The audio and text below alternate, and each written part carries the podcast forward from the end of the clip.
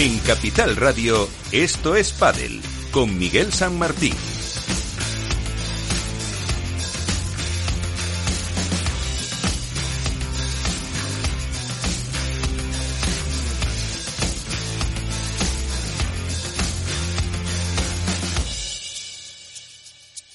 Y con Félix Franco en la parte técnica para llevarles eh, durante los próximos minutos pues todo lo que ha pasado en el mundo del eh, pádel con el torneo de México de World Padel Tour con el torneo de México de Premier Padel eh, con la cercanía del Master con la lucha por el número uno de las chicas y con más temas de actualidad que enseguida repasaremos hoy con eh, Álvaro López, eh, Padel Spain. ¿Qué tal? Muy buenas, Álvaro.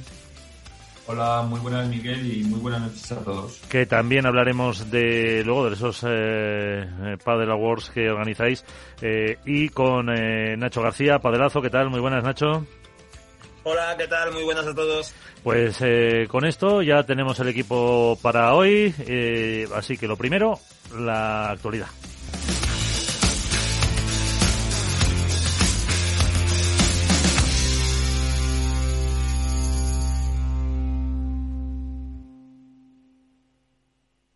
Esto es Padel en Capital Radio.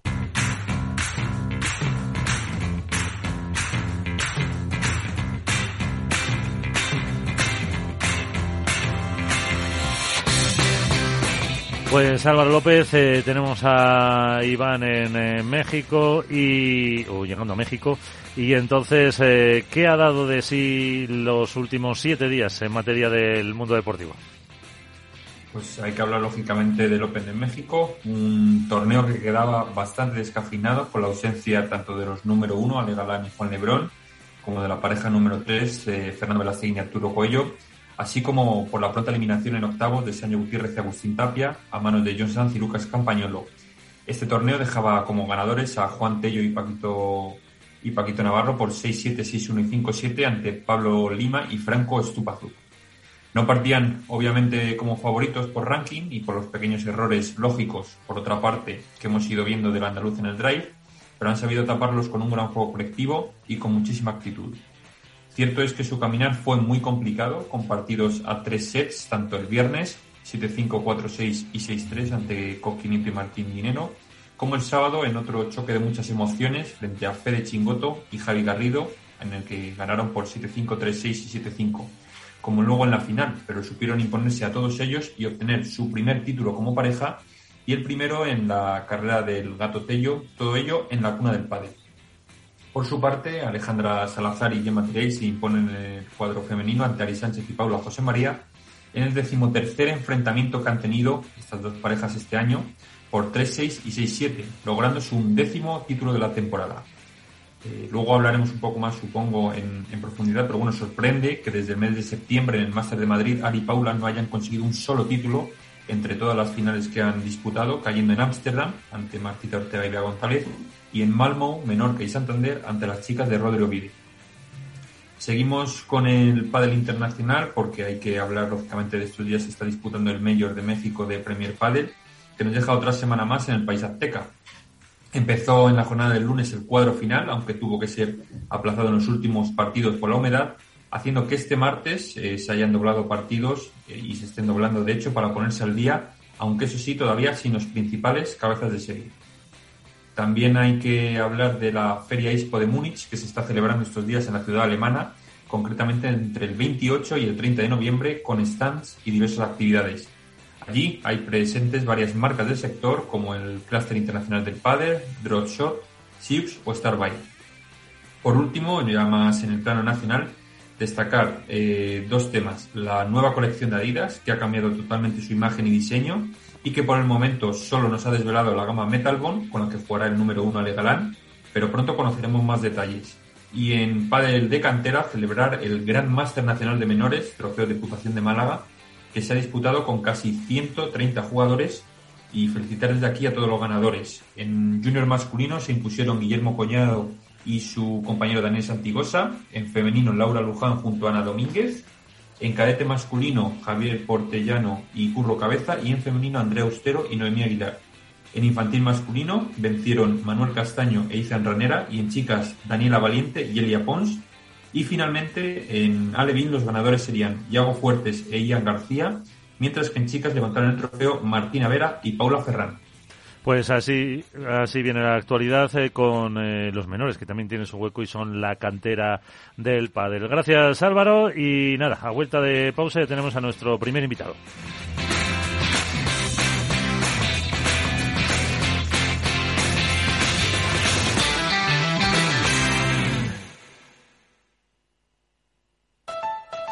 Escucha cada jueves, a partir de las 11 de la noche, en Líderes Globales, las entrevistas que Raúl Castro nos trae desde Florida. Personas inspiradoras de habla hispana que han destacado en sus actividades más allá de nuestras fronteras y que nos dejan sus enseñanzas y aprendizajes desde el punto de vista más personal. Líderes Globales, con Raúl Castro, en Capital Radio. Esto es Padel en Capital Radio.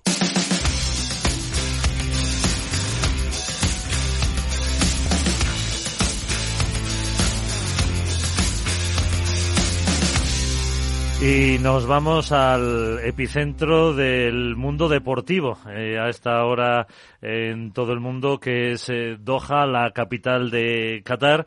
Ahí nos espera un eh, buen amigo y que hace tiempo que no hablábamos con él y hace unos mesecitos. Ramiro Choya, ¿qué tal? Muy buenas, ¿cómo estás? Espera, Ramiro, que tienes muteado el teléfono, el, el micrófono. A ver, eh, ahora. ¿Qué tal, Ramiro? Ahora. Hola, ¿qué tal, Miguel? Buenas noches, ¿cómo estás? Muy buenas, aquí con Álvaro López y con Nacho García. Eh, lo que te decía, eh, ¿cómo está la ciudad invadida de, futboleros, no? Pues mira, la verdad, la ciudad está, está preciosa. yo ya soy mayor, creo que probablemente sea la última World Cup que pueda ver en, directo. Hombre, y... quedan cuatro años para Estados Unidos. bueno, pero es cada cuatro, cada cuatro años, ¿eh? Tampoco, tampoco nos quedan muchas, ¿eh, Miguel? Por ver, ¿eh? bueno, que, empezamos así, menuda depresión ya para, empezar. bueno, la ciudad, en definitiva, está preciosa y el ambiente es increíble. Aquí, además, no sé cómo son otras World Cup, pero aquí todo el mundo presume de país y, y, todo el mundo va vestido con la camiseta de su país y, bueno, pues la gente se saluda, se ríe, se hace bromas las fans están a tope y, la verdad pues eh, la ciudad está muy muy bonita y la atención hacia, hacia el extranjero está siendo fantástica. ¿Has ido a algún partido no?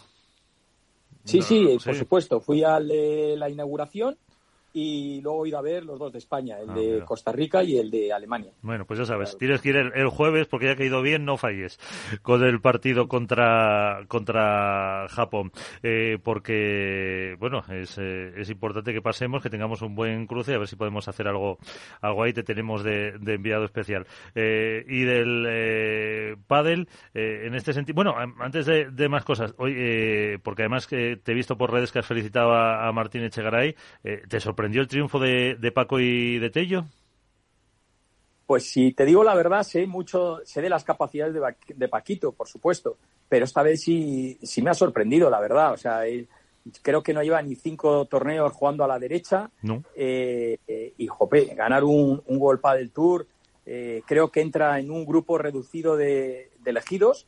No sé de memoria cuántos jugadores han sido capaces de ganar de los dos lados. Así a bote pronto me sale Vela y me sale Cristian Gutiérrez y probablemente Tapia también haya ganado algún torneo de derecha. No sé si alguno más, ¿eh? sinceramente. Sí, Tapia con Vela, como eh, se cambiaban muchas veces, también puede ser. a mí eh, lo he pensado no mucho tiempo y no he mirado, por supuesto, estadísticas ni nada, pero son los tres que me salen que, haya, que hayan ganado de, los dos lados. Y hacerlo solo con, cinco torneos, pues la verdad sí me ha sorprendido un poco y, y bueno, me parece un hito y una hazaña importantísima. Hoy veíamos además en la, en la portada de, marca a Paulo Polo jugando al, al pádel con Alkelaifi, con eh, Batistuta y había muchos más jugadores eh, aprovechando, mm, pues eso, que están ahí precisamente para, para el Mundial. Eh, ¿Sigue entonces también la fiebre del pádel en Qatar? Sí, sí, aparte, bueno, aprovecho para contarte que el día 4 tenemos un evento ahí en la federación en el cual pues va a haber una especie de mini torneo con los exjugadores de fútbol que están ahora viviendo el Mundial en Qatar a través de ser embajadores o, o trabajar en emisoras de radio, de televisión y tal, y se les va a hacer ahí en la federación un, pequeño torneo para todos ellos, en el cual pues no tengo el listado, pero bueno, me imagino pues, eh, pues eh, los Zidane, David Beckham, o sea, jugadores de fútbol, Kluivert, que sabemos que, de Boer, que sabemos que juegan al pádel y que están ahora mismo en Doha, pues seguro que seguro que aparecerán y, y podremos disfrutar un rato con ellos. ¿Y españoles no hay que jueguen bien ahí?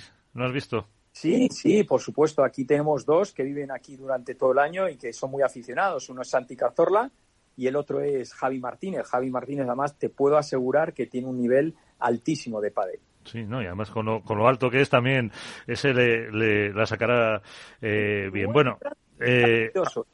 porque tú le ves tan grandote y puedes pensar pues que es un jugador de fuerza, pero poco habilidoso. Pero el futbolista ya sabes tú que es muy, muy coordinado y, bueno, y, entonces pues lo tienen todo, ¿no? La fuerza y el tamaño y luego la, habilidad y esa coordinación oculomanual que, que tienen de adquirida de, haber jugado tantos años y también al fútbol.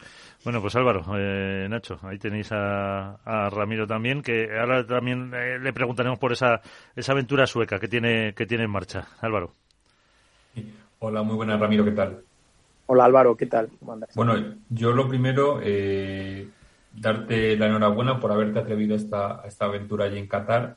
Eh, sí me gustaría preguntarte, más allá del tema de, de, la marca con la que estás ahora, pero quiero saber un poquito del pádel en Qatar. Eh, más allá de lo que pudimos ver en el, en el Mundial, eh, yo no sé cómo está a nivel de infraestructuras allí el país, eh, cómo se juega, cuáles son más o menos los precios de las pistas, que creo que diferirá mucho de aquí de España y sobre todo es eso, un poco cómo son los clubes de allí, eh, qué se está construyendo y dónde se está construyendo principalmente.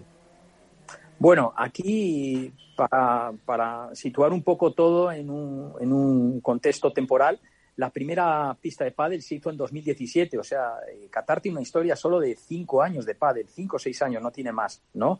Actualmente, pues eh, está creciendo muchísimo, como en el resto del mundo, solo que aquí, aparte de todo, pues tiene muchísimo apoyo a, por parte de la Royal Family, ¿no? que toda juega al pádel y, bueno, y, aparte es un secreto a voces, ¿no? Que el dinero de Premier, de uno de los dos circuitos más pujantes que hay en el mundo, pues proviene de, Qatar, ¿no? Con lo cual yo creo que goza de una salud fantástica. Todo el mundo juega, todo el mundo eh, está entusiasmado con el pádel, eh, sigue creciendo una barbaridad y cada vez están abriendo más clubs y más pistas con, eh, pero con cierta mesura, no como ha pasado en otros países, ¿no? Que, como hemos visto, pues eh, como pasó en Argentina, como ha pasado un poco en España, como está pasando en Suecia, quizá, ¿no? Que al final, pues la, oferta es superior a, la demanda, ¿no? Aquí creo que, en ese sentido está creciendo un poquito más, más ordenado y, por supuesto que tiene muchísimo recorrido hacia afuera. Además, el Qatari es una persona pues que tiene posibilidades y, y le gusta invertir en el extranjero y está ya empezando pues a, pues a tener clubs también fuera de, Qatar, más centrado en lo que es todo el GCC o Middle East, pero con la idea un poco de, expandir marcas y fuera de Qatar.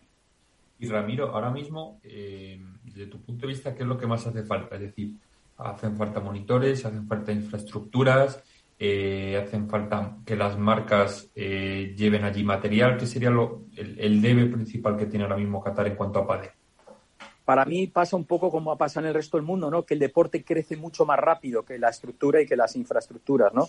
Ahora mismo, bueno, pues eh, a nivel de federación, donde estoy trabajando yo ahora, que soy el director técnico de la federación, a partir de enero vamos a traer tres profesores y dos profesoras y un preparador físico para empezar a hacer un trabajo de planificación serio desde los under 10, under 12, under 14, 16 y 18, a los national team, tanto de eh, females como males, ¿no? Y, luego, bueno, pues eh, evidentemente hay que un poco, eh, las pruebas que se celebran, hay que darles un poco un contexto en el calendario que tengan un sentido y demás, y, y bueno, y crear unas bases de licitación para que todo sea un poco más ordenado y más justo.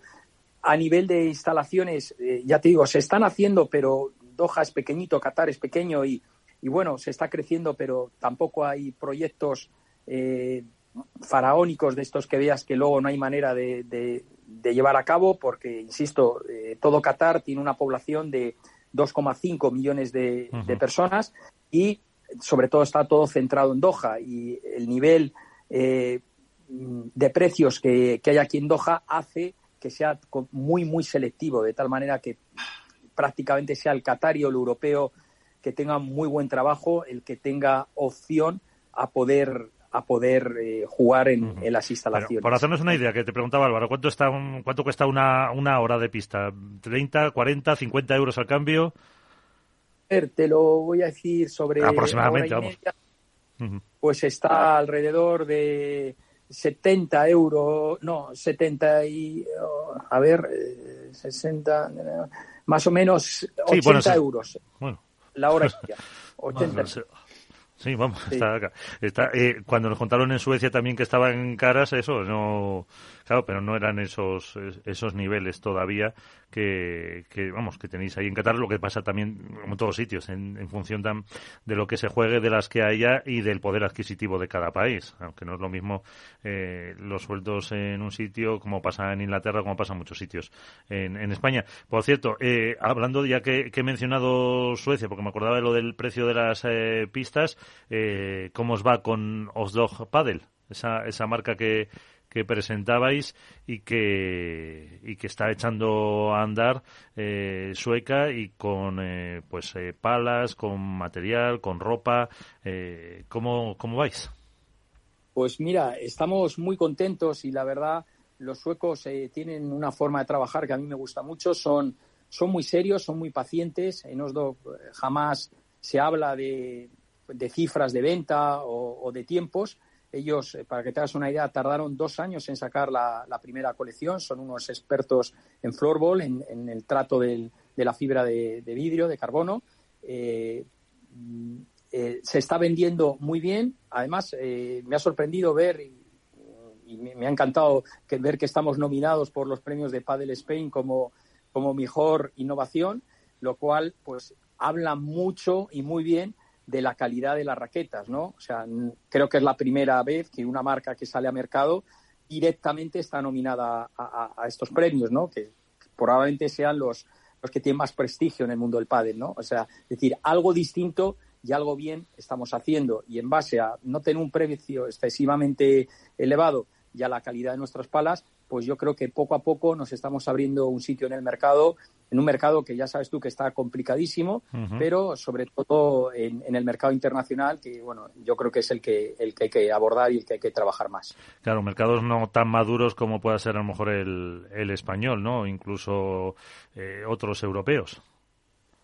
Incluso hasta el sueco, el propio sueco. Lo que pasa es que es una marca sueca, pero en, Suecia eh, sí dicen que a lo mejor no en palas, pero en pistas o en, o en instalaciones sí, sí ha habido ese boom ya. Sí, en, cuanto a los países escandinavos, Osdog no, no, tiene problema porque tiene muy buenos distribuidores y muy buena entrada y muy buena social media. Eh, nosotros, sobre todo, estamos muy enfocados en, en Middle East ahora y, sobre todo en los cuatro big markets que son probablemente los próximos en explotar, ¿no? que son Estados Unidos, Australia, eh, Saudi y China, ¿no? que son un poco, yo creo, esos cuatro mercados que todo el mundo está esperando a que exploten, que ya está dando indicios de que están empezando a crecer y, que bueno que una vez que esos mercados se pongan en marcha pues ya sí que podremos hablar eh, sin ningún temor a equivocarnos y, tener miedo de que el pádel es absolutamente global. Eh, decías que no os habéis puesto cifras o objetivos, pero mm, hablamos todo de, de un relativo largo plazo, o sea que no hay eh, esas presiones para que en 2023 ya se tengan unos resultados, sino que, van con, paciencia. Sí, sí, no. Nosotros en ese sentido sí tenemos unas previsiones de venta para, para 2018 eh, pero te puedo decir que simplemente por los distribuidores que tenemos y la cantidad de palas que ya nos han pedido a día de hoy, prácticamente estamos en la cifra en la que habíamos eh, programado para, para 2023, con lo cual, pues, en un mercado que quizá ahora se vaya a parar un poco porque hay mucho estocaje, eh, bueno, pues nosotros en ese sentido nos sentimos tranquilos de ver un poco las previsiones que habíamos hecho, pues las vamos a poder cumplir sin, sin muchos problemas, espero. Álvaro. Bueno, yo por alusiones, lo primero es darle las gracias a Ramiro por lo que ha, lo que ha comentado de los premios.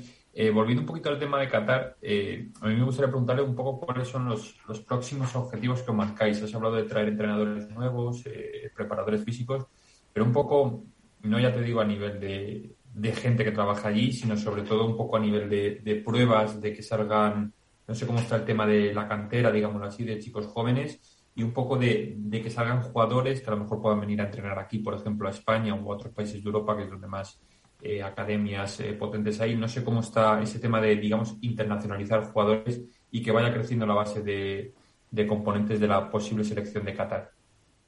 Sí, bueno, ya te digo que ahora a partir de enero empezamos un, un, planning, ¿no? De, con trabajan, trabajando todo con, con, chicos jóvenes. También esperamos eh, que algún jugador de tenis se nos sume un poco a, al proyecto de pádel, que ya sabes que eso acorta mucho los plazos. Eh, pero bueno, todo este trabajo de cantera y demás eh, es un trabajo a largo plazo, Álvaro. Ya lo sabes tú, no, aquí no se hacen los campeones de un día para otro. Y el ejemplo lo tenemos en países en los cuales ya se juega muchísimo al pádel desde hace muchos años, como puede ser Italia, como puede ser Francia, como puede ser Suecia. Y sí ves que van sacando jugadores y demás, pero todavía no tienen consistencia, ¿no? No consiguen tener jugadores, no te digo luchando por los torneos, sino jugadores en el, en el cuadro principal, ¿no? De, de, de los tanto de World del Tour como de Premier, ¿no? Y, y, son países que tienen buenas estructura, estructuras, que tienen buenos entrenadores, que tienen buena base de tenis y que saben hacer campeones, son buenos competidores, ¿no? Por lo tanto, bueno, nosotros ahora iniciamos un camino que sabemos que va a ser largo, que no va a ser, que no va a ser corto, y por supuesto que lo combinaremos con el traer gente aquí a España, de España aquí a que nos enseñe y eh, sobre todo cuando llega la época de verano, pues eh, tradicionalmente nosotros siempre hacemos algún summer camp de 15, 20 días más o menos en España, tanto para el National Team Senior como para este año ya lo hicimos para los Under 14 y a los Under 18 y el año que viene pues seguro que, que lo hacemos con, uh -huh. con más chicos. Eh, Nacho, ¿alguna cuestión para Ramiro? Hola Ramiro, ¿qué tal? Nacho, ¿cómo estás? Encantado de saludarte. Igualmente. Oye, quería, quería preguntarte un poco por, por eh, aspectos más deportivos eh, relacionados con la competición profesional, que algo, me han dicho que algo sabes de eso. Eh, en parte también porque de alguna manera tú fuiste uno de los que contribuiste a crear al monstruo. Y cuando digo al monstruo me refiero a ese jugador que está jugando en la derecha y que juega donde quiere, que se llama Juan Lebrón, y que junto a Alejandro Galán suman tres temporadas como número uno y desde luego no se atisba caducidad a su reinado yo no sé cómo lo, cómo lo ves, si, si, cómo ves a la pareja que ha evolucionado, al jugador también, que lo conoces muy bien, y si le ves eh, alguna otra pareja poniéndole coto en el, en el próximo año. Bueno, yo creo que, Nacho, depende de ellos, ¿no? O sea, depende un poco de, del grado de motivación que tengan y de cómo sepan gestionar eh, pues los malos momentos que seguro que llegarán, ¿no? Creo que ellos revolucionaron el pádel, no solo por la faceta de ataque, sino a la hora de recuperar, son los que pueden recuperar más pelotas porque son los jugadores que tienen mejor condición física. No puedes plantear un partido jugando abierto con ellos porque son los que cierran mejor la pista y demás y tal. Son jugadores muy potentes que siempre te van a hacer muchísimos puntos muy de manera rápida y muy fácil, lo cual siempre desanima mucho al resto de las parejas. Y, y ya te digo, eh, con ese estilo de juego, que además ahora en, en, esta nueva temporada yo creo han ido evolucionando un poco más y, y ya saben jugar a más ritmos y a más, eh, y a más velocidades, pues eh, sinceramente creo que son tres años ya, ya creo que se puede empezar a hablar de dinastía. Eh, claro, todo lo que comparas con Vela suena poco, ¿no? Pero en el deporte profesional dominar tres años seguidos, acuérdate los Chicago Bulls, le llamaban el tripit, o sea, es decir, algo como algo que no se había hecho casi nunca. Eh, creo que ellos eh, tienen las armas, la juventud, y lo único que tienen que hacer es mantener el hambre para, para seguir ahí arriba, porque más allá de parejas que puedan ganar torneos sueltos, no veo ahora mismo una pareja que a, a 20 torneos, no a la Copa del Rey, sino a la liga entera, uh -huh. eh, pueda terminar por delante de ellos. Insisto, para mí depende mucho de ellos, porque uh -huh. ese estilo de juego que tienen, con esa condición física que tienen y demás y tal, eh, para mí los hace los mejores. Y, y, y, te pregunto por tu otro hijo, Paquito Navarro. Lo de Paquito a la derecha, Eso eh, es a corto plazo, es experimento, lo ves viable. Hombre, hoy, hoy, al decirlo hoy cuando viene de ganar en México es casi una temeridad, una osadía, pero, pero ¿lo ves el año que viene con recorrido en la derecha o crees que Paquito su hábitat natural es el revés, no solamente por el tema del juego, sino también un poco por su carácter y su naturaleza?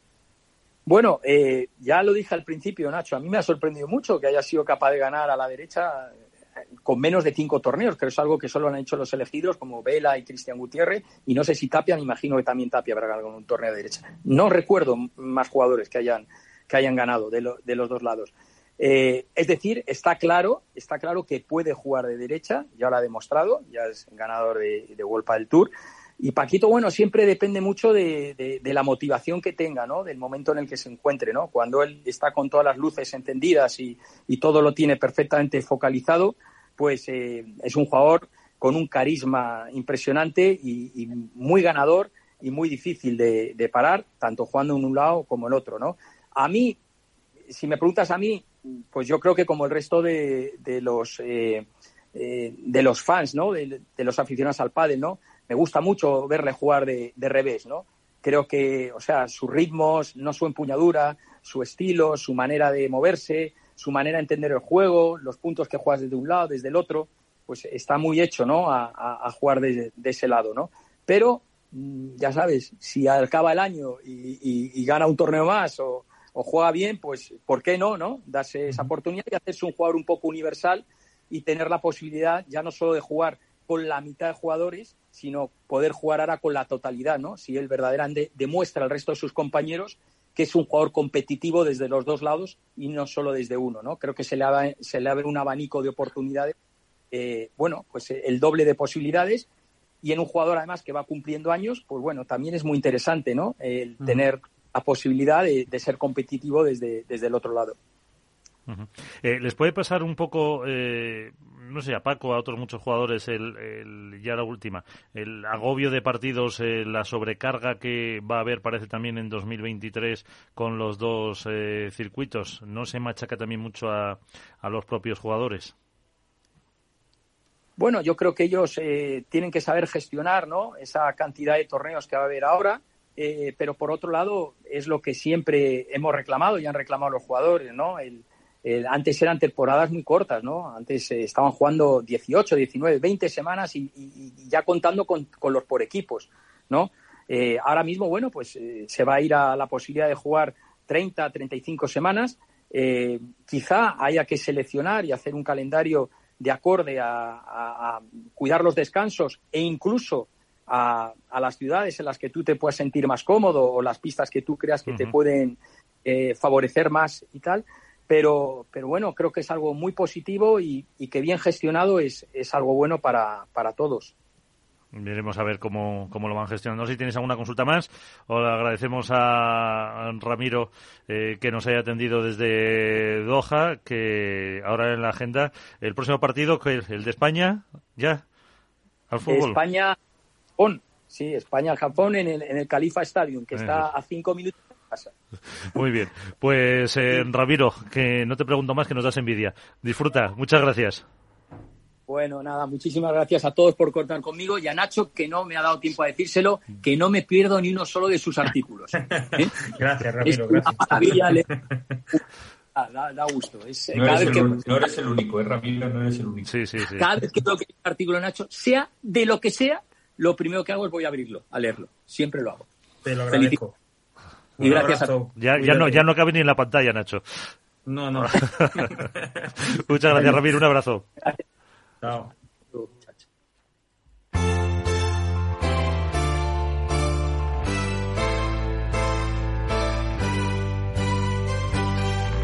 En esto es comienza el debate.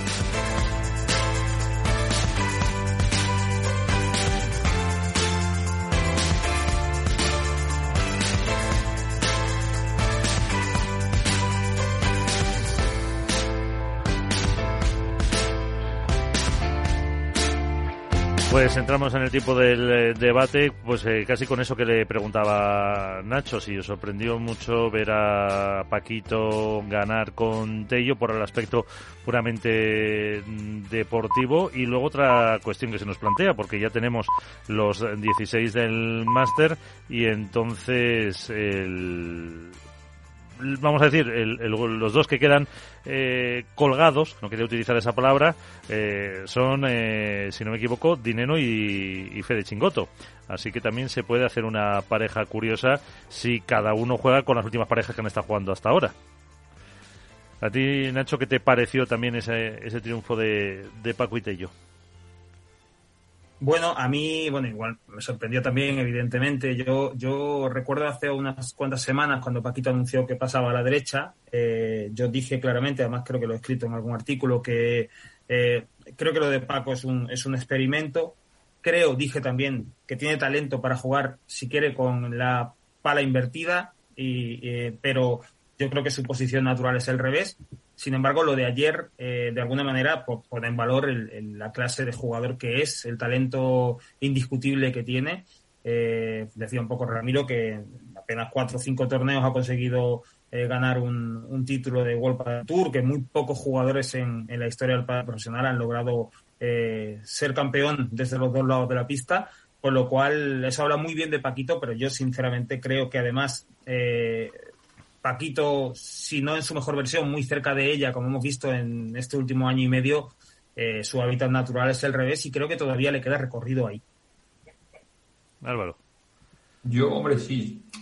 Yo, a ver, de acuerdo estoy, obviamente, en, que puede ser un experimento, pero yo también me gustaría lanzaros una pregunta. No sé si esto también responde un poco al hecho de que, por, fijándonos en el ranking, ahora mismo si Paquito continuase en el revés, eh, ¿con qué compañero jugaría? Es decir, Paquito ya ha jugado con unos cuantos.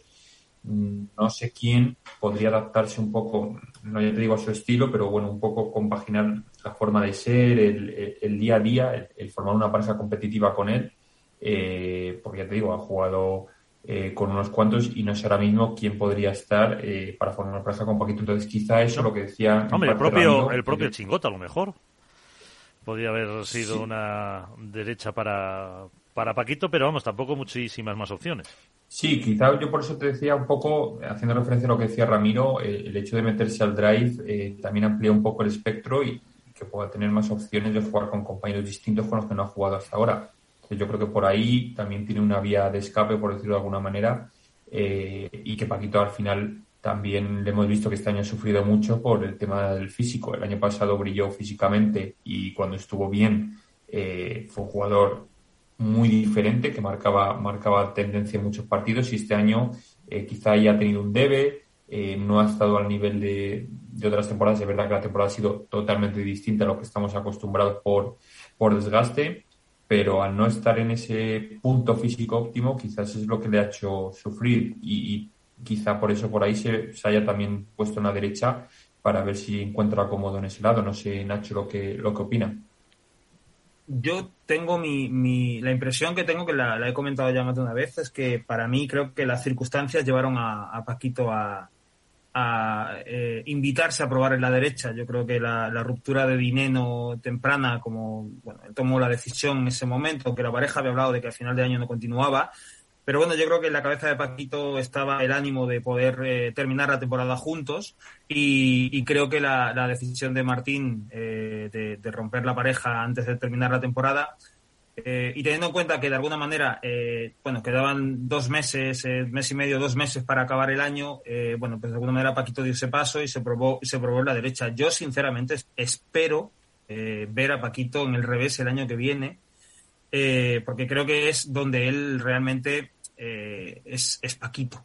Eh, en la derecha es muy buen jugador, él es un jugador con mucho talento, es que puede jugar donde quiera y adaptarse a muchas circunstancias del juego, pero en la derecha no es Paquito, es un jugador muy esforzado, que, hay distintas situaciones de juego que le cuestan, eh, donde hay facetas suyas en las que brilla que, pierde mucho, entonces, y luego sobre todo que lo saca también un poco del foco de, del escenario y a Paquito si algo le, le alimenta precisamente es ser el centro de la escena yo creo que, yo creo, ¿eh? eh, que Paquito el año que viene se planteará, se planteará volver al revés. Ahora bien, en lo que tú dices, tenemos que ver con qué compañeros, si hay opciones, si no. Oye, si Paquito se lleva ahora el torneo que hay en México de Premier y hace un máster impecable y tal, pues lo mismo se lo piensa y, arranca la temporada. Pero yo creo que Paquito, donde es Paquito Navarro, es en, es en el revés. Bueno, y no, no olvidemos otra cosa, eh, sin menospreciar lógicamente el título de Paquito y de, y de Tello, eh, faltaban dos parejas desde el principio, dos parejas que eran favoritas a, llegar cuanto menos a, semifinales, y no digo a la final, que eran los número uno y los número tres, y luego Sancho y Tapia cayeron a las primeras de cambio, desperdiciando una oportunidad que tenían, eh, vamos, pocas veces la quizá la han tenido tan, tan fácil para por lo menos sumar la mayor cantidad de puntos posibles. Eh, y eso también, quieras que no, ha abierto mucho más el, espectro de, posibles eh, nuevos campeones, por decirlo de alguna manera. Ya te digo, sin menospreciar el trabajo que han hecho en la pista, porque han, han sufrido, pero bueno, han sacado todos los partidos adelante. Pero es verdad que faltaban los grandes favoritos y dos parejas muy potentes en, en esa contienda de, de, candidatos al título. Sí, lo de, lo de Sancho y lo de Tapia, ahora que lo mencionas, es muy llamativo, ¿no? Es muy sorprendente eh, la deriva en la que ha entrado esta pareja, que se nos queda ya muy lejano en el tiempo como durante la primera mitad de la temporada era la alternativa a los números uno. Y, parece que fue hace casi cuatro años y, era y hace un puñado de meses estaban peleando eh, el, número uno, por lo menos tratando de discutirle la supremacía en cada torneo a, Alejandro Galán y a, Juan Lebrón. Y esta pareja se ha desplomado por completo, una cuestión de, de juego, de ánimo, de entendimiento, eh, a la menor adversidad la pareja no es capaz de, levantarse y sacarla adelante. Y yo creo que se hace evidente viendo los eh, resultados de los últimos torneos que la pareja no, no, o sea, ya está rota, lleva tiempo rota y, está tratando ahí de apurar un poco el, el, tiempo. Por cierto, que es curioso porque eh, la pareja había dicho que no iba a jugar más torneos Premier, salvo el de México, porque les cogía en México, para reservarse de cara a Golpa del Tour, porque tenían mucho que perder desde luego no les está haciendo falta competir en Premier porque están perdiendo bastante por sí mismos en culpa del Tour. Sí, efectivamente. Bueno, pues ahora seguimos hablando de lo que dio de sí ese torneo de México para hablar también con otra protagonista, con Vero Virseda. ¿Qué tal? Muy buenas. ¿Cómo estás? ¿Qué tal? Muy buenas, ¿cómo estáis? Muy bien, eh, con eh, Nacho García Padelazo, con Álvaro López Padel Spain eh, y ya de vuelta, mm, pensando en Barcelona solo ya, concentradísimas. Bueno, no, tenemos esta semana el, el Master Challenger en Menorca, así que con la mente puesta primero en ese Master y luego ya nos enfocaremos en el de Barcelona. Sí, hombre, el, el, el Master, que es una, es una oportunidad también, eh, bueno, además del Challenger, para confirmar eh, la temporada, que ya se le puede poner nota o no le habéis puesto nota todavía, Bárbara y tú.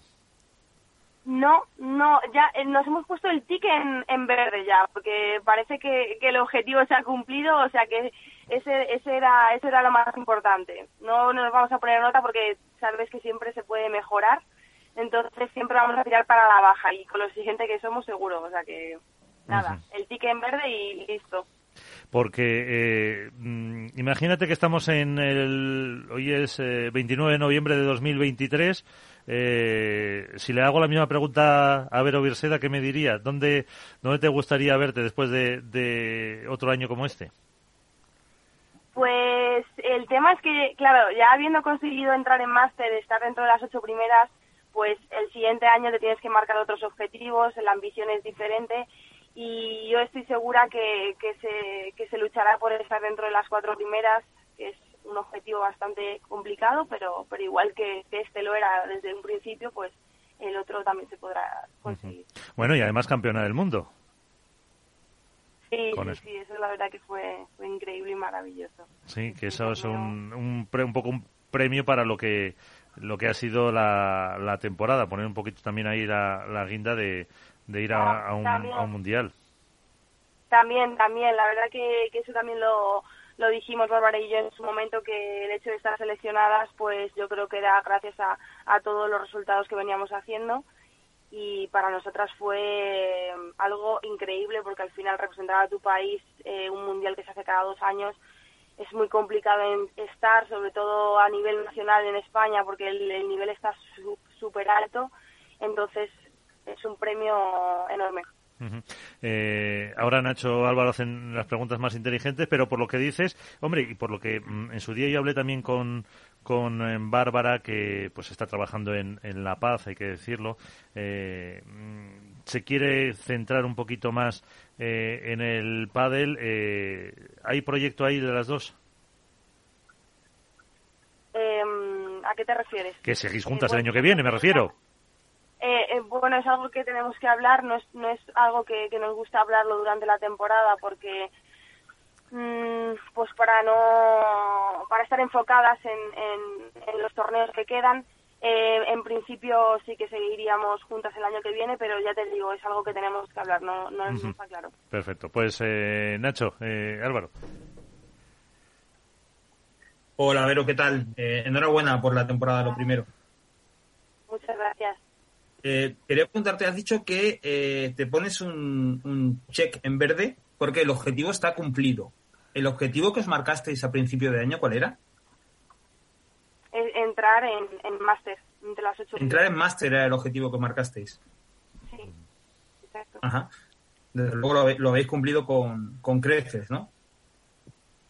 Sí, no, por eso lo decía, que, que al final, pues bueno, el objetivo está marcado, sí que es verdad que la exigencia te hace de cara al año que viene embarcarte otro nuevo objetivo, pero bueno, por el momento en este año la verdad que estamos más que satisfechos.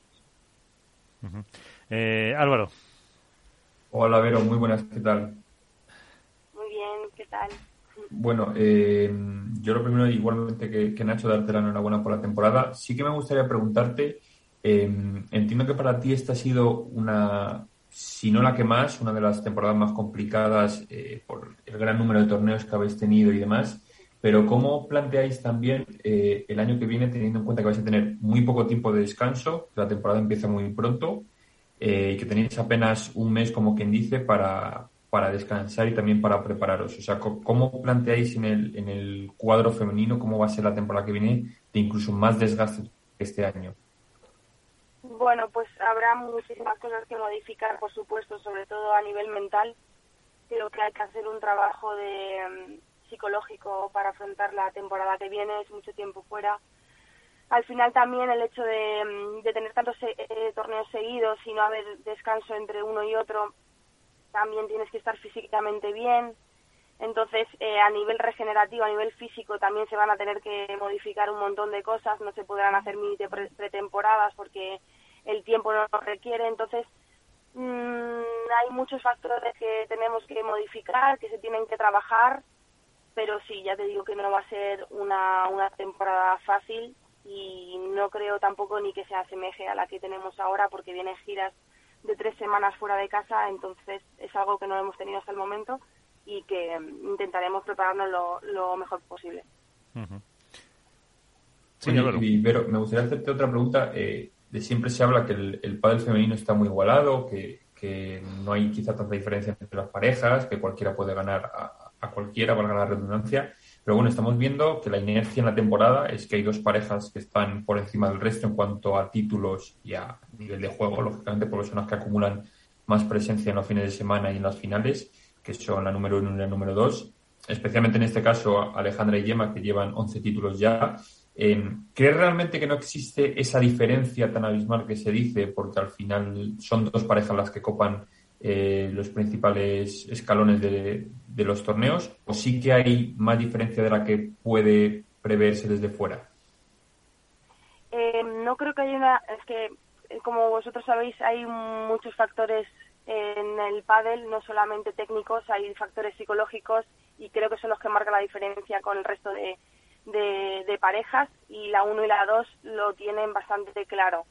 Al final son parejas que sostienen muy bien ese nivel durante todo el partido, a veces estás jugando muy bien, em, vas por delante del marcador, pero de repente has perdido el set y no sabes por qué. Y yo creo que esa es la diferencia con respecto al, al resto. No es un tema técnico, porque al final yo creo que todo el mundo juega bien, pero tácticamente quizás eh, momentos claves, nivel psicológico, sí que hay diferencia para mí. Bueno, y vosotras además que sois eh, mm, especialmente eh, trabajadoras, como os definíais alguna vez en eso, pues lo podéis ir poquito a poquito solventando y que al final, mira, un par de titulitos o tres el año que viene tampoco estaría, estaría, estaría mal, ¿no? Pues Hombre, si son más, más, pero vamos, si lo dejamos en tres tampoco, tampoco estaría mal. Pues, pues Vero, que queríamos acercarnos a ti un poquito para eh, pues darte la enhorabuena la temporada por haber entrado en el máster eh, y que también suerte en el Challenger. Muchísimas gracias, ha sido un placer y gracias por llamarme. Hasta la próxima. Pues eh, con una de las, eh, vamos a decir, parejas revelaciones que ha sido esta temporada, sin duda en categoría femenina, con Bárbara Láseras y veremos si siguen o no el año que viene, pero que también han sido de las que pues eh, han estado ahí en, varios torneos, un poco, no sé, aunque ahora seguiremos hablando de los chicos, como Delphi Tamara el año pasado, un poco ese equivalente casi, ¿no? Sí, un poco ese segundo escalón. Han estado, han estado ellas, eh, porque eso, eso de, Delphi y Tamara no han estado al nivel del año pasado, eh, Arance Victoria tampoco. Eh, quizás yo creo que las que más han subido para alegría de Nacho han sido Bea González y Martita, que mm, quizá les ha faltado incluso solo un escaloncito para, para equipararse a lo mejor a a la número uno y número dos, pero creo que han sido las, las principales perseguidoras. Eh, Vero y Bárbara están ahí un poquito más por debajo, también han bajado mucho, por ejemplo, este año en cuanto a regularidad, por ejemplo, Jessica Castelló y Alice Colombón. Marrero no ha estado con Marrero, Lucía, no han tenido ese, esa, ese despegue que se presuponía. Eh, Sofía Araujo no ha terminado quizá tampoco de, de, explotar y alguna joven sí que ha crecido también, también más, como por ejemplo Claudia Jensen. Pero bueno, yo creo que, por decir algunas, en el grupo perseguidor, claramente Martita y Bea, y, Bárbara y, Vero son las que, las que les pueden seguir en cuanto a crecimiento este año. Eso decía yo, porque hablando con, con eh, Bárbara, eso que está de, médico en La Paz, termina la residencia y, quería pues dedicarse un poco ya más profesionalmente este año al mundo del, del pádel para pues, no tener ese lío de horarios y tener un poco más de libertad porque eh, la temporada que viene lo, lo exige. O sea, que no pueden estar eh, tres semanas fuera teniendo a la vez otra, otra ocupación, evidentemente. Mm. Que por eso... Sí, eh, bueno, yo coincido un poco con lo de Álvaro, ¿no? Un poco el, rol ese de, agitadoras. Quizás no han llegado al nivel, eh, o por lo menos al nivel de resultados que tuvieron Tamara y Delphi el año pasado, pero sí, desde luego, ha sido una de las parejas que yo creo que, ha rendido eh, al máximo o ha estado muy cerca de su pico máximo. para mí, la revelación claramente del año, Bárbara y, Verónica.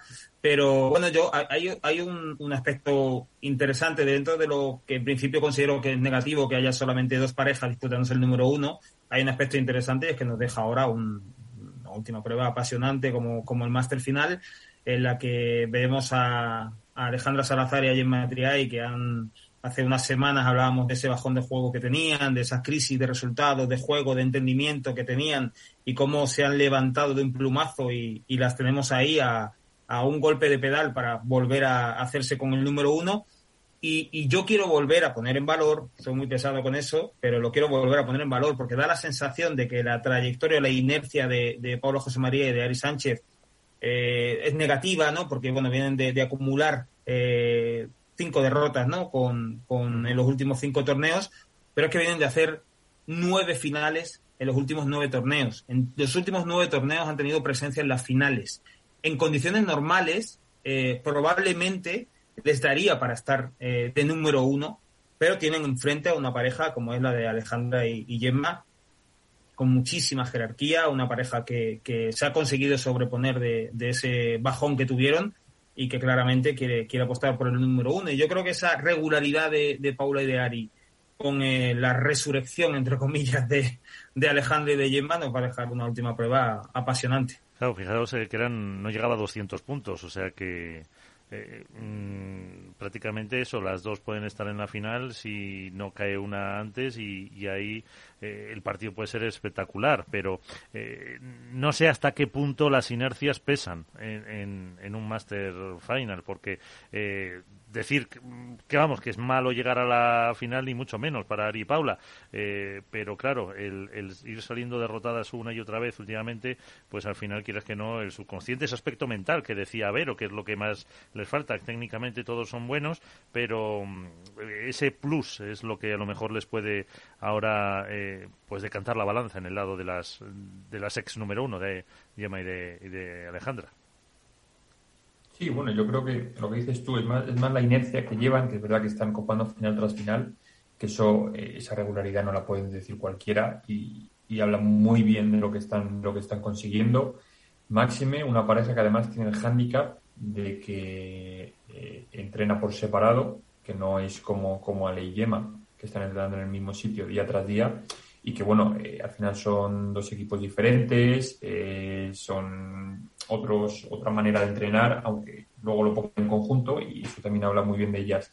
Y lo que dices tú, Miguel, yo creo que la inercia que mantienen eh, puede ser que les pase factura o no. Yo no sé si, creo que sí, si no me equivoco, corregirme, eh, en el caso de llegar otra vez las dos a la final y ganar a Leyema, les, les levantarían el número uno. Creo que sí que por puntos. Sí, sí, sí. Eh, entonces, que no, eso también es una presión añadida para ellas. Al final, eh, digamos que la temporada de Ale Yema, más allá de conseguir o no el número uno, eh, está más que de sobra justificada con los 11 títulos que llevan, 12 si consiguen el, Master Final y la presión lógicamente es para las de arriba que tienen que ganar. Si no ganan, si no les ganan a Ley Yema, eh, la temporada no es mala, obviamente, ni mucho menos. Bueno, pero el otro lado de la moneda de esa lectura que hace Álvaro es que dependen de sí mismas.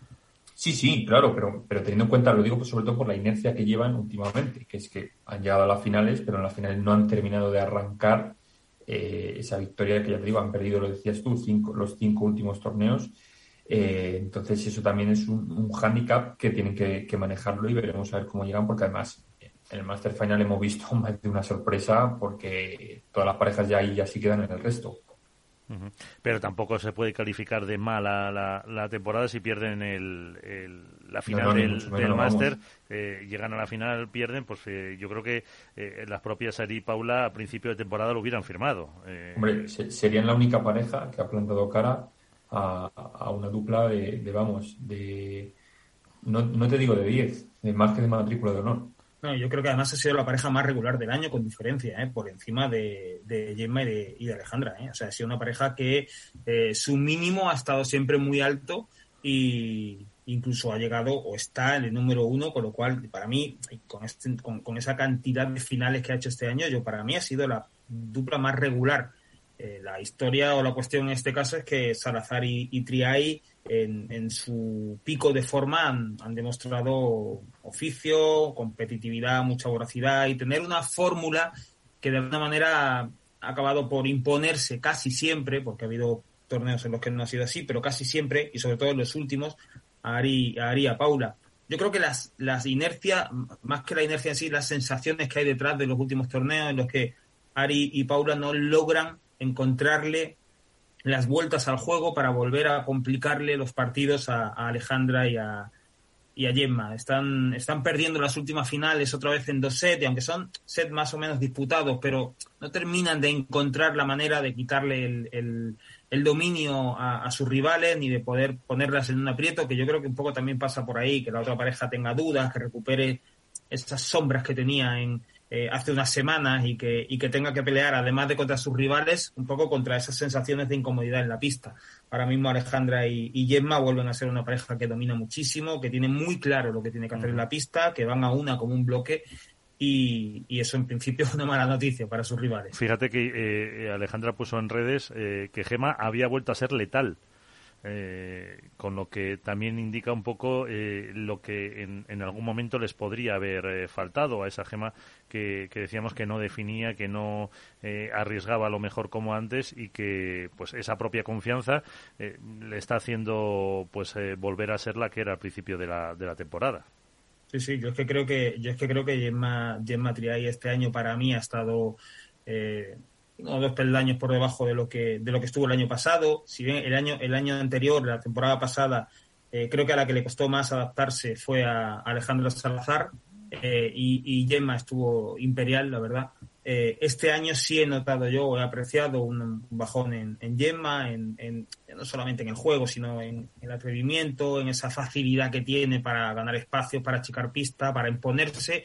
Y sin embargo, eh, mientras que para mí Triay ha dado un paso atrás o no ha conseguido alcanzar su nivel óptimo, sí he visto a Alejandra Salazar este año, a diferencia del, anterior, en, un nivel magnífico que creo que en muchos momentos ha sostenido a la pareja Alejandra. Entonces, de ahí un poco lo que yo interpreto de comentario de, de Ale en redes sociales.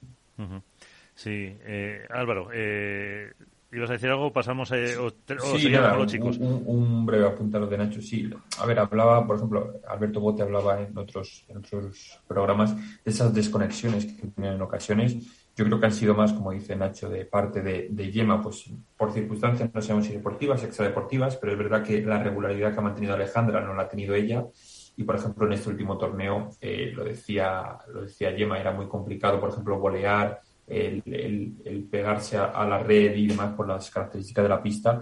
Y en los momentos en los que ella subía a la red y, con esa envergadura que tiene y esa potencia, dominaba ahí con su volear, eh, se ha visto que Yema ha subido muchos enteros. Entonces, quizá le faltaba ese puntito de atrevimiento, ese, ese juego más ofensivo, que en el momento en el que lo saca es, vamos, es uno de los reveses que más condiciona al resto de, del cuadro. Entonces, yo creo que por ahí sí que es verdad que, en el momento en que ha subido ese, ese par de escalones Yema, eh, la cosa ha cambiado muchísimo y, puede ser hegemonía para, para tiempo seguramente. Si el año que viene, o por lo menos hegemonía, por lo menos que van a estar ahí arriba, eh, parece que, que sí, si siguen las parejas de las chicas, que no hay visos ahora mismo de que se vayan a, separar. Eh, sobre los chicos, eh, cuando estábamos con Ramiro hablábamos de Tello, de, bueno, antes de que entrara Vero, perdón, después de Ramiro, de, de Paco, de ese revés de esa derecha, y, Nacho le preguntaba a Ramiro por el monstruo, por Lebrón.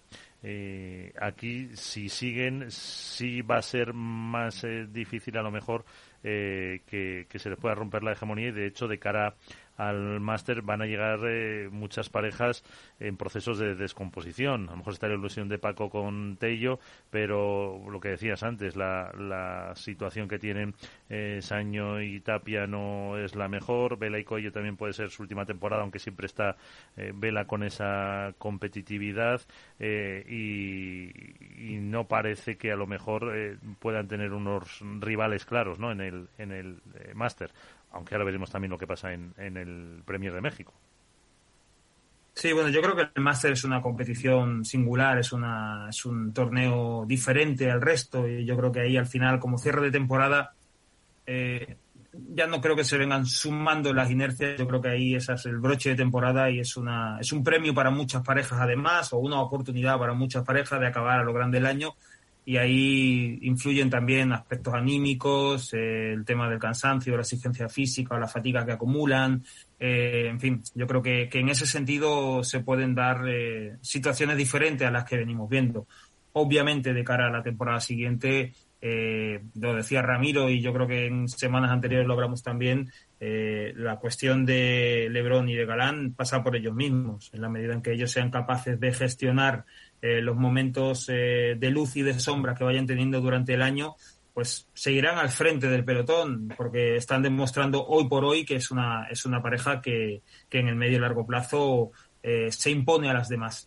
Bueno, vamos a ver cuando se barajen las cartas a principio de temporada y cuando empiecen a formarse las nuevas parejas, a ver cómo van aterrizando y se van acoplando y a partir de ahí pues será el momento de volver a hacer un, un, análisis o un examen un poco de lo que ocurre, pero desde luego estos tres años ya de liderato de, de Galán y de, y de Lebrón, cuatro en el caso de, del Gaditano, son cuatro años ya como número uno, ya no es una cosa de, no es una flor de un día, ni de un, ni de un momento de forma, ni de una irrupción asombrosa, ya estamos hablando de una pareja de las que se escriben con letras importantes en la historia del padre.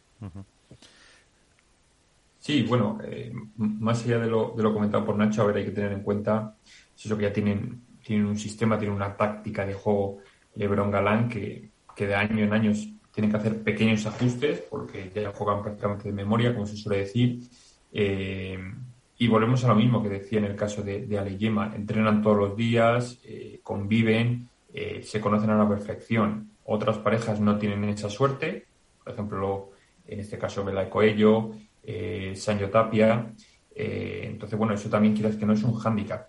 Y al final, bueno, ellos se benefician, lógicamente, de, que el año que viene no van a cambiar y todos los que vienen por detrás, o la inmensa mayoría, lo van a hacer. Incluso algunos como Paquito, si cambian hasta de posición. Entonces, bueno, al final esto favorece a los que continúan, a los que ya tienen su equipo técnico, porque algunos cambiarán hasta de entrenador el año que viene eh, y de ciudad, con lo cual eso, quieras que no, también es un, es un hándicap más. De hecho, Coello se va a venir a vivir a Madrid. Exacto, y, va a cambiar, y va a cambiar de entrenador, no va a estar con, con el actual entrenador, eh, con lo cual son automatismos que tienen que, que tienen que crearse desde el principio y en una pretemporada de 10-15 días va a ser muy complicado. Es decir, van a necesitar también eh, bastante recorrido, con lo cual al final los que parten como grandes favoritos son, son Gran y Lebron y además ya lo decía Ramiro, eh, son los que mejor recuperan, los que mejor cubren pista, eh, los que están físicamente a un nivel superior y todo eso ayuda en un padre tan físico como el de hoy en día, eh, estar un pasito o dos por delante. Y, antes que decía yo esa curiosidad de que podamos ver a, Chingoto y Dineno juntos como, como pareja, son las cosas que nos de, todos los años pasa alguna pareja así que se ha descompuesto, que su mm, compañero no se ha clasificado y, al final eh, pues a ver quién vemos de revés a los dos o los dos juegan en media pista solo para a la derecha. Hombre, yo, en ese caso vamos que no sé cómo lo harán, pero a mí me gustaría más lógicamente Chingoto en la derecha y Dinero en la izquierda. Creo que por, arriba tiene un puntito más eh, Dinero. Es verdad que los dos manejan muy bien y defienden muy bien, pero claro, esa pareja a nivel de que empiecen a tirarle globos eh, va, a sufrir, va a sufrir bastante. Eh, sí es verdad lo que dices tú, Miguel, que siempre el máster nos deja eh, cosas interesantes, parejas nuevas que se forman solo para esa ocasión. Y bueno, al final va a ser, digamos que una pareja de los de los despedidos, entre comillas, por decirlo de alguna manera, los que se han quedado sin sus compañeros habituales este año. Y bueno, eh, veremos a ver en el poquito tiempo que también tienen cómo, cómo crean esos automatismos para quedar lo mejor posible en, un máster que lógicamente quieren ganar todos porque es el, torneo principal del año. Desde luego pueden ser partidos largos, ¿eh? Esas son las, sí, sí, esas son las particularidades del máster y de la forma de clasificarte a nivel individual que prácticamente cada año o cada poco no, nos deja esta competición. Yo recuerdo, y, no son y no son anécdotas, porque luego eh, en algunos casos tienen, tienen su trascendencia. ¿eh? Yo recuerdo 2018, eh, Paquito Navarro, que se había separado de, venía a separarse de Juan Martín, jugó con Pablo Lima, y llegó al máster y acabó quedando suelto, y jugó con Juan Cruz Beluati, aquel máster en 2018. y acabó enfrentándose con, con Lebron en el máster, eh, eh, que luego al año siguiente, en 2019, va a ser su compañero. Y, cayó en 3 contra LeBron. Y los puntos que perdió allí, ¿vale? Los puntos que perdió, que perdió, que, perdón, los puntos que, que perdió allí fueron los que luego mm, evitaron que Paquito Navarro al año siguiente fuera el primer español en ser número uno. En cambio, sí mm, fue su compañero el primer español que fue número uno.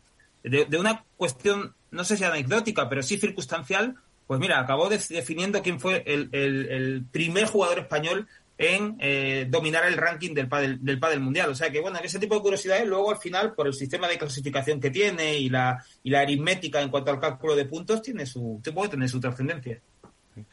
Pues será, será interesante ver esos, eh, aunque ya tendremos eh, algún programa antes para, eh, para analizar el máster. Y, al margen de que luego volvamos a otro apunte, para que no se me olvide, los premios de Padel Spain, que ya lo ha mencionado Ramiro, por ejemplo, en esa categoría de mejor innovación técnica están las palas de la marca esta sueca de centrada o especialista en fibra de vídeo que se llama Osdog eh, del deporte que ha dicho Ramiro que no me acuerdo cómo era el nombre pero que es una especie de hockey de hockey indoor que se practica en, en, Suecia y donde Osdog pues son eh, líderes por ese, ese conocimiento como una de las innovaciones que hay dentro de las categorías de esos eh, premios. Sí de, ice hockey creo que se llama si no me si no me equivoco. Sí bueno al final ellos están ya te digo están nominados. De verdad que es sorprende porque es una marca que ha salido hace muy poco. Eh, luego, lógicamente, el, gran público no la conoce tanto como otras. Pero bueno, eh, ha innovado bastante. Eh, vosotros, los miembros del comité, habéis, habéis decidido que sea así. Así que, bueno, pues ahí están. Veremos a ver cómo, cómo quedan.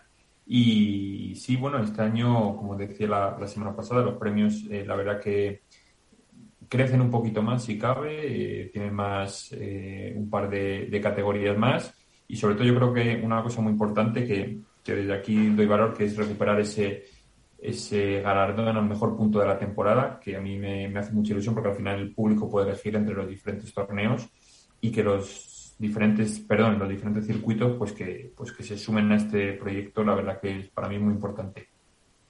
Eh, ¿Hasta cuándo se puede votar? Pues hasta el próximo día 10 de, diciembre, porque el lunes 12, el, aquí ya os invito formalmente a todos. Nacho, no sé si podrá estar por Madrid, ojalá que sí. Eh, estáis más que invitados a la gala, que será el lunes por la mañana. El lunes. Y yo, yo Miguel, si me, si me permite, yo sí quiero decir una cosa de, los premios, porque eh, ya son unos cuantos años los que lleva Padre Spain eh, organizando esto, estos premios y prácticamente de tal naturaleza y con tal número de categorías, no hay ningún otro eh, galardón que reparta tantos distintivos eh, mm, correspondientes a una misma temporada. A mí me parece una iniciativa, eh, me ha parecido siempre una iniciativa muy, muy encomiable, una iniciativa que creo que deberían apoyar las distintas instituciones, las distintas marcas y también, por supuesto, los distintos circuitos, porque no hay otra cosa. No existe ahora mismo en el mundo del pádel eh, unos premios que premien eh, la labor de los distintos estamentos del pádel al final de año, excepto los que hace Padel Spain. Y yo creo además que en ese sentido sería, sería interesante que los premios eh, tuvieran un mayor respaldo del, ya, del que ya tienen. Otra cosa es que intereses de todo tipo por detrás pues hagan que eso no sea así. Pero yo lo lanzo. Efectivamente, y eso se lo he dicho yo a, Álvaro, que tienen que, ponerse en, valor todo lo que eh, supone para el mundo del pádel y contar con ese apoyo por parte de un circuito, del otro, del otro, de las federaciones, que también es importante que las, eh, en este caso sí se va a hacer en Madrid, eh, la madrileña o la española, estén representadas porque al final es eh, eh, dar eh, más importancia a este deporte, reconocer lo que se hace durante el año y que los propios jugadores, entrenadores, marcas, pues estén presentes en ese en ese evento para porque se habla de todo, hay mejor jugador, mejor jugadora, revelación, punto. Que decía Álvaro antes, iniciativa solidaria, innovación técnica, pala, zapatilla, pues proyecto de comunicación estos pádel, eh, pues son todas las categorías que, se van a, ver, no, no, bueno, ya diréis vosotros los otros, pero bueno, entonces eh, eso y, que se pueda al final reflejar el aficionado como ve mejor club de pádel también, que ahí están eh, de todo el mundo o de toda España. Hay clubes, pero se pueden se pueden votar. Y yo creo que, que en eso mm, pues lo veremos en el, día 12 eh, que quiénes son los los ganadores. Que cómo se puede votar, Álvaro. Pues bueno, esto, eh, lo primero, bueno, muchas gracias por vuestras palabras. Sí, al final es una idea que, nosotros queremos que crezca año a año, lógicamente, eh, que tenga el apoyo de todos, de, la industria, de federaciones, de, diferentes organismos. es complicado porque, bueno, lo que decía Nacho, al final hay, intereses siempre por detrás, pero bueno, desde aquí lo que sí da, las gracias a que este año han querido los tres circuitos eh, estar presentes. Yo creo que tenemos que dar un premio, Nacho, a Padel Spain por conseguir aunar a todos los de los diferentes eh, circuitos y diferentes intereses del pádel, porque le han dejado los puntos todos los circuitos y que y que puedan eh, estar ahí ya es un logro que no ha conseguido nadie en este mundo ahora mismo. Totalmente, totalmente. ha costado, ha costado. Hay que decir que ha costado. y bueno, desde aquí lo que sí queda las gracias eh, a la Federación Española porque siempre ha estado desde el principio con estos premios. Eso es algo digno de de, alabar y yo desde aquí le doy las gracias a, su presidente, en este caso a Ramón Morcillo, pero bueno, la federación siempre ha estado, estuviera quien estuviese. Y, bueno, lo que decías tú, eh, eh, Miguel, pues se puede, se puede votar a través de la página web de eh, Padre Spain World Padel Awards, solo teclas en Google y nada, ahí es, entrar, ahí ves todas las categorías, ves quiénes están nominados y una vez al día se puede votar. O sea que desde aquí animamos a toda la gente que todavía tiene unas cuantas jornadas por delante para que sigan sumando votos y a ver si este año eh, nos pasa como los anteriores, que superamos la cifra de, la última edición y, vamos sumando más votos si cabe. Perfecto. Eh, bueno, no sé si tienes algún apunte más en plano deportivo, porque no sé quién proponía por ahí lo de la porra del Challenger, pero yo eh, eh, no, la verdad que no sé ni el cuadro de chicos que hay. para estas pruebas. Tenemos, tenemos un Premier jugándose en, México, ¿eh? Sí, también es verdad. También es verdad que no. Ah, ahí, Es verdad, es verdad, es verdad. mea culpa. Pues entonces. Podemos hacer porra doble. hacemos, no, hacemos, o podemos hacer una porra de chicos de Premier y de chicas del del Challenger. Por ejemplo, Que, será que será más eh, o por lo menos más fácil, espero. Pero a ver, ¿quién, eh, más, clara, dejémoslo ahí. Sí, sí, sí. Bueno, más fácil de acertar no, pero más fácil de poner de poner nombres a lo mejor eh, sí, porque mm, dentro de, de, México hay que decir que no estuvieron en el World del Tour como habéis comentado antes ni la pareja número uno ni Vela ni Coello que sí están, en principio si no me equivoco en México.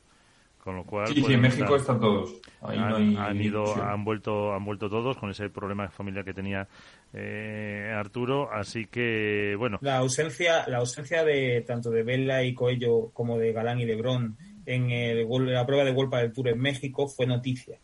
La presencia de esas dos parejas en la prueba de Premier Padel en México hace que la noticia anterior sea además noticia destacada. sí, también se puede interpretar así. Eh, y si no, que lo piensen. Eh, bueno, mm, Álvaro, te dejamos a ti hoy. ¿Me dejas a mí? Sí, bueno, pues mira, yo voy a empezar por las chicas. Vamos a empezar por el Challenger. Y en el Challenger, pues voy a apostar por, por una vez que me dejan de las favoritas, voy a apostar por las hermanas Alayeto. Muy bien. Eh, las gemelas. Y en lo que respecta a México, pues mira, por, por hacer yo estas locuras que hago yo, eh, voy a apostar por, si no me equivoco, bueno, mirando, es que claro, no, mirar el cuadro es complicado porque allí las condiciones son muy diferentes. Sí. Mira, voy a apostar por Lucas Campañolo. ¿Solo por él? No, bueno, no. y por Vela. Y por Vela, no, no, no. Por, Lucas, eh, entiendo que está jugando con John, porque claro, yo estoy ya contando cambio de pareja, yo ya me lío. Entiendo que sí que está jugando con John ¿no? En, en, México. Me, sorprendería ahora que me digas que no, pero. Pues yo no lo sé.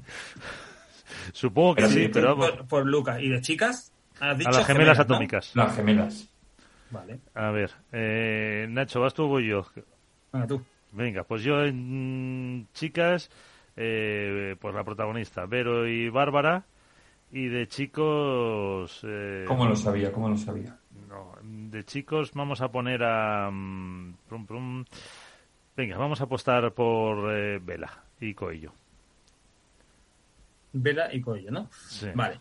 hemos dejado un amplias posibilidades.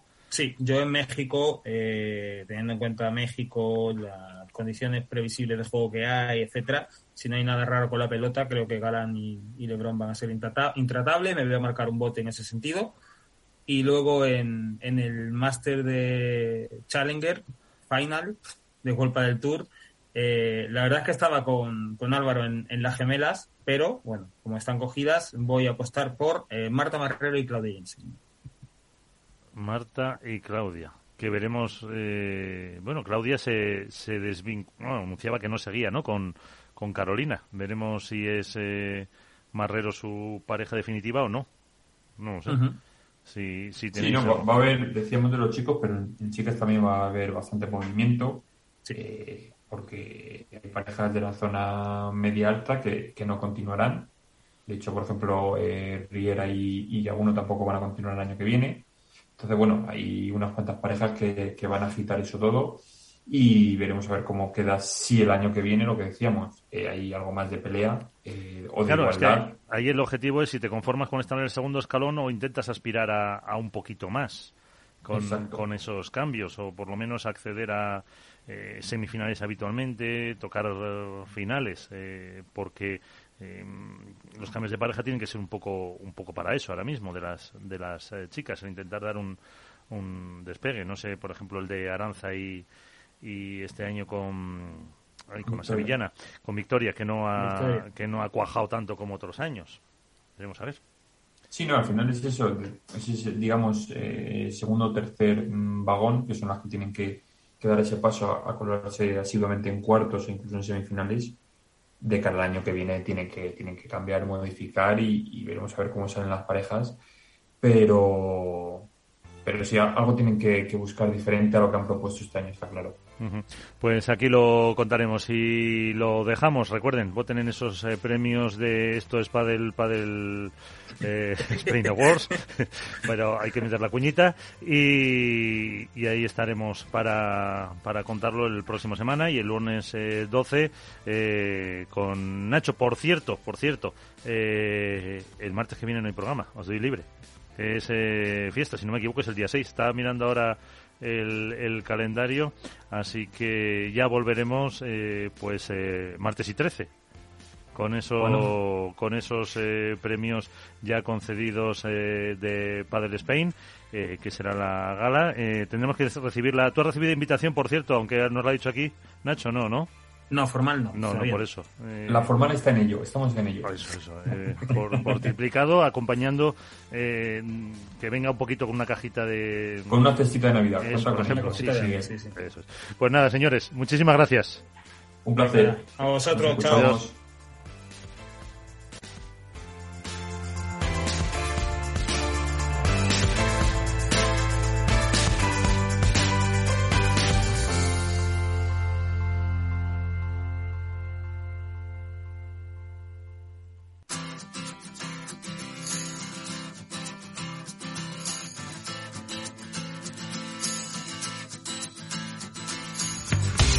Pues nos vamos, ponemos ya punto y final a esto es eh, Padel, en el que hemos hablado con Ramiro Choya de cómo está la situación del pádel en eh, Qatar, de hasta el Mundial de Fútbol también. Y hemos eh, visto la temporada de Vero Birseda, una de las eh, sorpresas junto a Bárbara Laseras con esa clasificación para el máster, también la convocatoria para la selección española y todo lo que ha sido una temporada. Nos vamos con Félix Franco en la parte técnica. Reciban un saludo de Miguel San Martín, que les ha acompañado en estos minutos y hasta la próxima.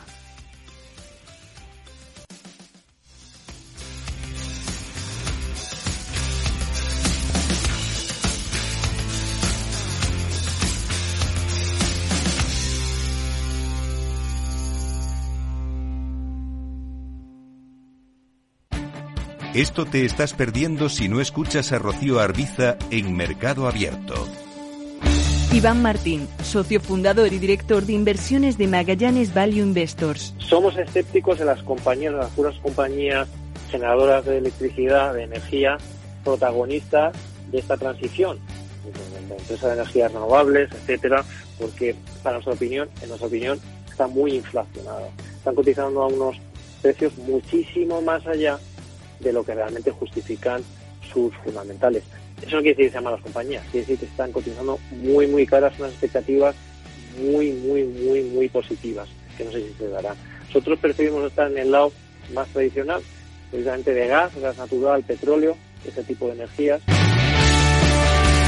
Mercado Abierto con Rocío Arbiza.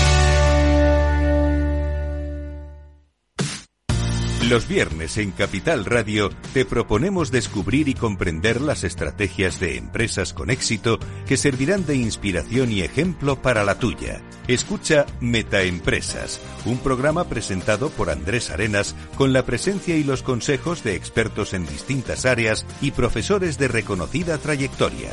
Todos los viernes a las siete y media de la tarde, Metaempresas, Capital Radio.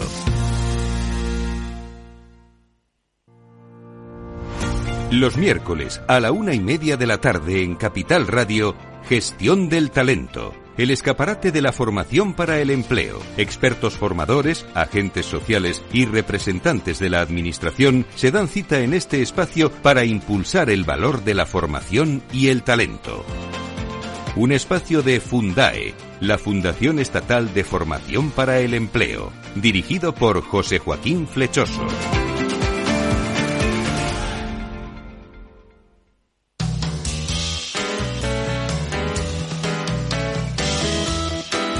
Radio, Música y Mercados.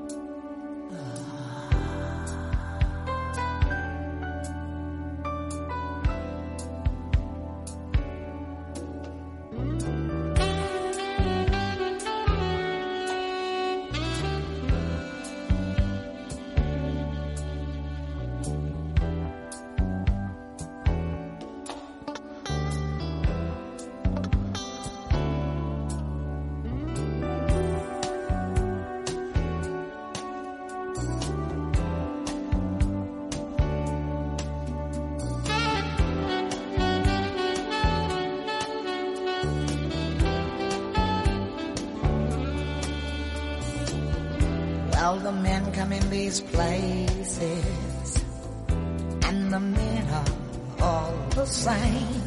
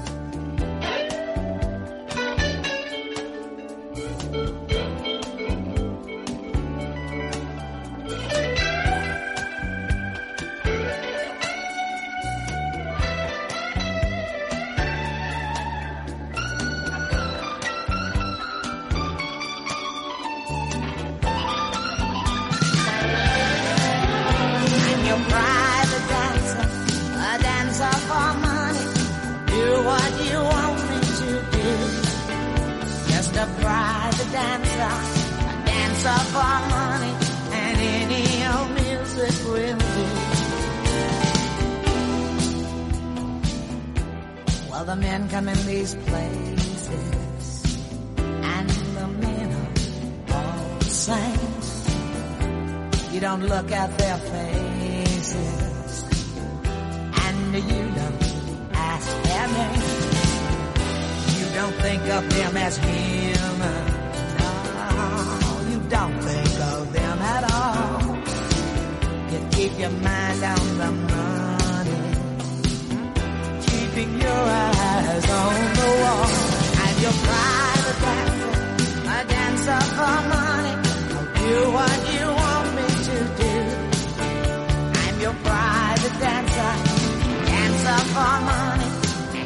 Neon music will win.